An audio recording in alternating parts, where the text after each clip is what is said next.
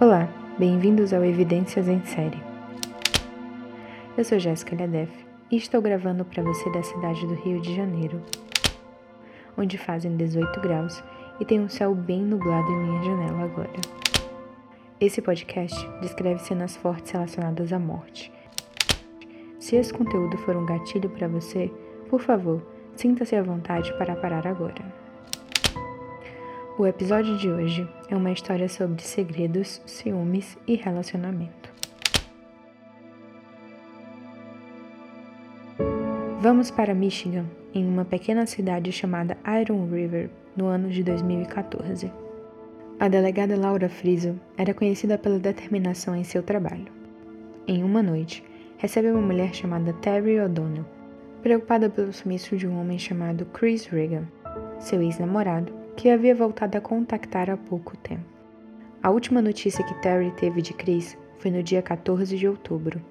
Em uma ida até o apartamento de Chris, Terry e a polícia verificam um ambiente típico de alguém que estava fazendo as malas. Tinha roupas fora do lugar e listas de tarefas que indicavam mudança. Terry afirmava que Chris nunca deixaria suas coisas daquela forma e que algo havia acontecido a ele. A polícia então tem a notícia de que o carro de Chris foi visto pela última vez em um estacionamento nos arredores de Iron River. Era outubro e anoitecia rápido quando Terry e a detetive encontraram um carro de Chris que estava no estacionamento por mais de duas semanas.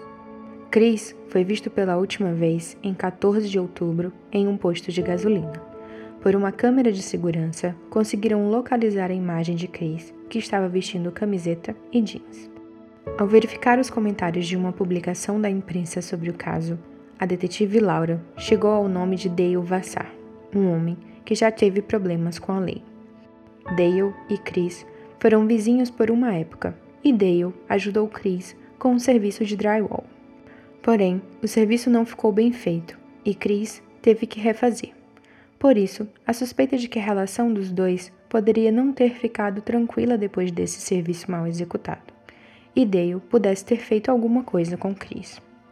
A polícia então interroga Dale e questiona se ele conhece Chris e qual o contato deles.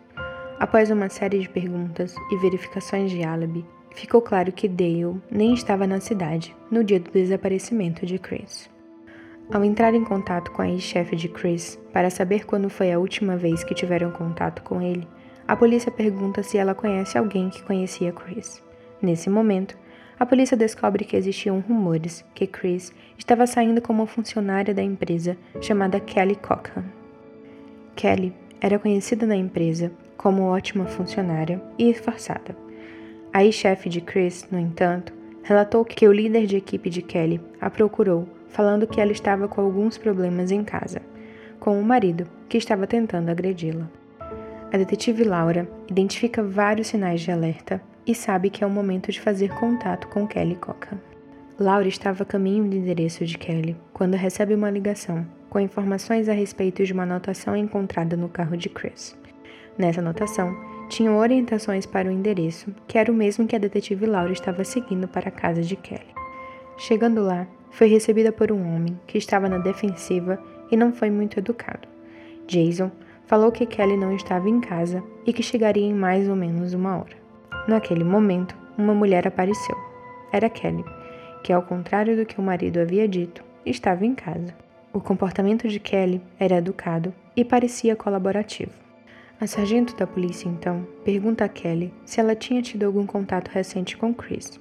E ela responde que seu último contato com ele foi entre o dia 14 e 15 de outubro. Desde então, estava tentando ligar para ele e ele não respondia. Questionada pela sargento se ela e Chris estão tendo um caso, ela responde que sim e que seu marido não ligava para isso. Kelly parecia preocupada com o desaparecimento de Chris e disse que estava um pouco chateada por achar que ele tinha partido para a Carolina do Norte sem avisá-la. A sargento percebeu que havia algo de errado e Kelly entrou para a lista de suspeitos. Kelly e Jason foram convidados para depor. A primeira foi Kelly. Ao ser questionada se a polícia deveria chamar Jason para ser interrogado, ela disse que não via motivos. Kelly disse que a última vez que viu Chris foi em seu apartamento. Disse que conheceu Chris no trabalho e que ele era uma pessoa simples. contou que eles jantavam juntos todas as noites. Ela e Chris ficaram muito próximos e tinham gostos em comum. Disse que seu marido sabia sobre seu relacionamento com Chris e que saía também com outras pessoas. Contou que Jason sofreu depressão durante um bom tempo e que teve câncer. Ela novamente afirmou que, mesmo com raiva ou deprimido, não acreditava que Jason seria capaz de fazer algo com Chris. Durante um interrogatório, Jason avisou que fazia tratamento para ansiedade e começou a chorar. Isso levantou suspeitas a respeito do que Jason sabia.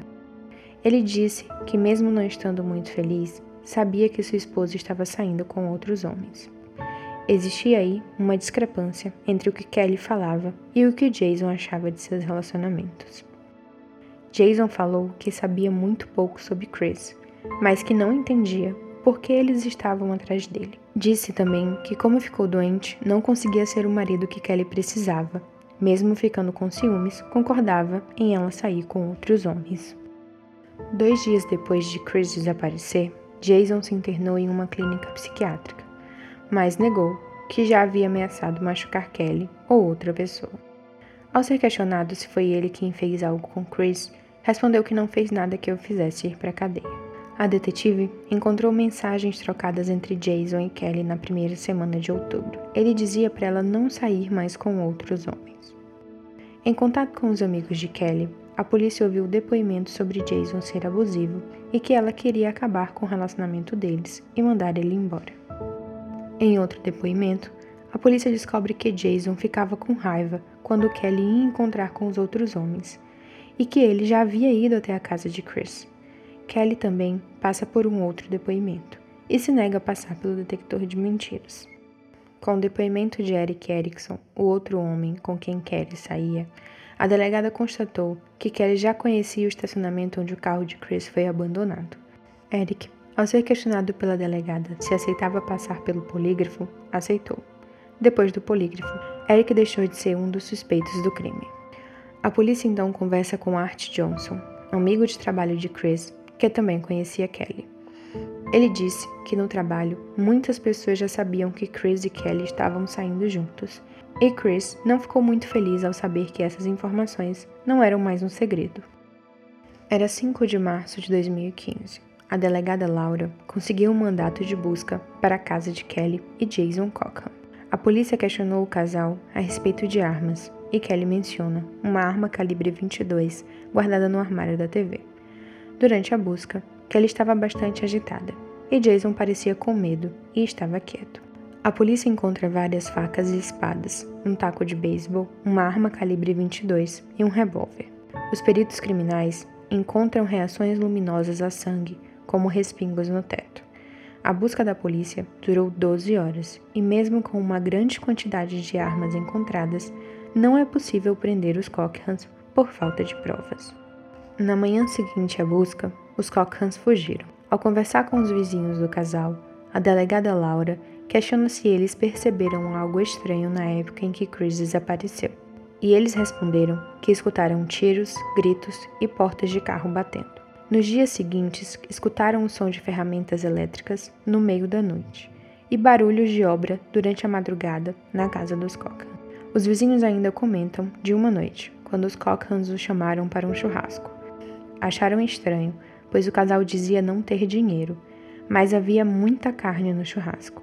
O vizinho conta que a carne era estranha e que era algo que ele nunca havia comido antes. Era transparente, tipo lagosta ou camarão, e tinha uma textura mole. Os vizinhos ficaram desconfiados daquele churrasco depois que descobriram que Chris tinha desaparecido e que os Cochrans eram suspeitos. Os resultados do laboratório de análise criminais chegaram, mas não apresentavam resultados conclusivos em relação ao tipo de sangue encontrado na casa dos Cochrans. A delegada Laura volta à casa dos Cochrane e retira portas onde foram encontradas possíveis marcas de sangue. A polícia tem acesso à localização de Kelly Jason através de um rastreador GPS colocado na caminhonete dos Cochrane. Segundo informações do GPS, Kelly e Jason estavam indo em direção à Indiana, na sua cidade natal. Os vizinhos dos Cochrans no Michigan começaram a colaborar com a polícia e gravar contatos que faziam com eles.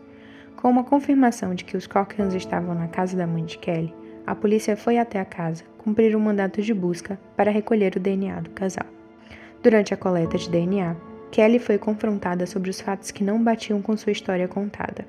Ela estava resistente e disse que não iria mais responder perguntas e solicitou um advogado. Durante a noite do mesmo dia, Kelly liga para a emergência solicitando uma ambulância, pois Jason não estava respirando. Ao chegar lá, os paramédicos verificaram que Jason estava sem pulso e constataram sua morte, que parecia ser uma possível overdose. A polícia de Indiana inicia suas investigações sobre a morte de Jason e, consequentemente, sobre o desaparecimento de Chris. O investigador de Indiana verificou nas anotações da equipe de paramédicos que Kelly não estava cooperativa no momento em que chegaram na casa para atender a emergência e que parecia querer atrapalhá-los. O relatório da autópsia de Jason chegou e foi determinado que ele havia sofrido homicídio e a causa da morte era o estrangulamento. Por depoimentos dos vizinhos, Kelly e Jason haviam feito uma fogueira que tinha um cheiro muito forte nos dias próximos ao desaparecimento de Chris. A polícia também encontrou restos da fogueira atrás da casa dos Cochran. Nos restos de cinzas da fogueira foram encontrados restos de zíper de uma calça jeans e um pedaço de lâmina de uma serra elétrica. As amostras recolhidas nas buscas não serviam como prova, pois já estavam comprometidas demais com outras substâncias. O FBI entra no caso e colhe informações do GPS do carro de Chris e conseguem provar que ele esteve na casa dos Cochrans na noite que desapareceu. A polícia também encontra, embaixo da casa dos Cochrane, um pé de coelho, que, segundo testemunhas, era de Chris. A polícia de Indiana continua investigando a morte de Jason, mas Kelly não quer colaborar. Eles entram em contato com um amigo de Jason que achava Kelly controladora.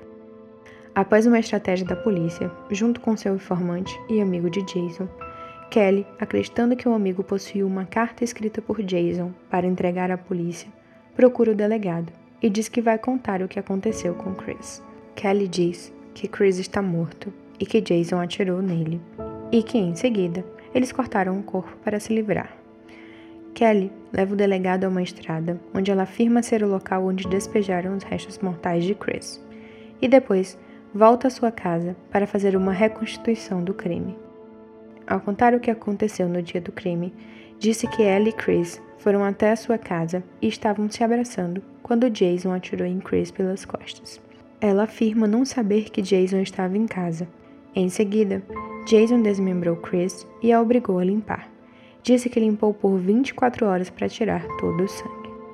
Kelly e o investigador tinham um acordo de colaboração Porém, no último encontro marcado, Kelly não apareceu e enviou uma mensagem ao investigador dizendo que a costa oeste estava linda.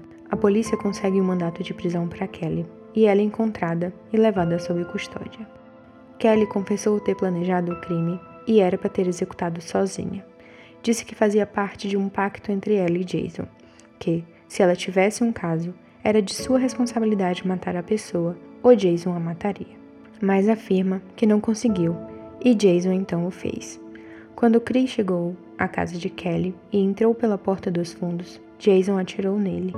Kelly então acompanha mais uma vez a polícia para encontrar os restos mortais de Chris. Kelly disse que não ajudou Jason a desmembrar Chris, mas que sentiu prazer ao ver a cena. Os cães farejadores da polícia encontram pedaços de um saco preto próximo às árvores indicadas por Kelly, e próximo dali encontram alguns restos mortais de Chris. Por indicação de Kelly, a polícia encontrou um fórceps utilizado no crime, e esse era o único objeto que possuía o DNA de Chris. Kelly se declarou inocente das acusações em júri. No dia 14 de fevereiro de 2017, inicia um julgamento de Kelly. A base da defesa era que ela não tinha escolha e não podia ir à polícia denunciar o que aconteceu com Chris, pois era ameaçada por Jason. Em seu depoimento, Kelly se coloca como inocente. Após a decisão do júri, Kelly Cockham é culpada em todas as acusações e condenada à prisão perpétua, sem a possibilidade de liberdade condicional. Em abril de 2018, Kelly Cockham se declarou culpada do homicídio de seu marido Jason. Kelly tem 35 anos, é a filha mais velha de três irmãos. Estudou psicologia e sociologia. Kelly e Jason se conheceram quando eram crianças, eram vizinhos. Kelly teve uma adolescência complicada, fugiu de casa duas vezes e sua mãe a colocou em uma clínica para adolescentes rebeldes. Ela e Jason começaram a namorar quando ela estava no ensino médio e se casaram. Viveram a maior parte da vida em Indiana, até 2014, quando o casal se mudou para o Michigan. A mãe de Kelly disse não saber que ela tinha problemas, mas sabia que ela usava drogas. Em ligações com sua mãe, Kelly diz que sempre se sentiu assim e que sente a necessidade de matar pessoas, que não sente tristeza ou remorso. O irmão de Kelly prestou depoimento à polícia e sugeriu que poderiam haver outros casos parecidos com o de Chris. E segundo ele, existiam pelo menos mais nove assassinatos. A polícia não conseguiu ligar nenhum outro assassinato a Kelly, mas se essa informação foi verdadeira, ela seria uma das maiores assassinas da América. Assim terminamos o caso de Kelly Cockham.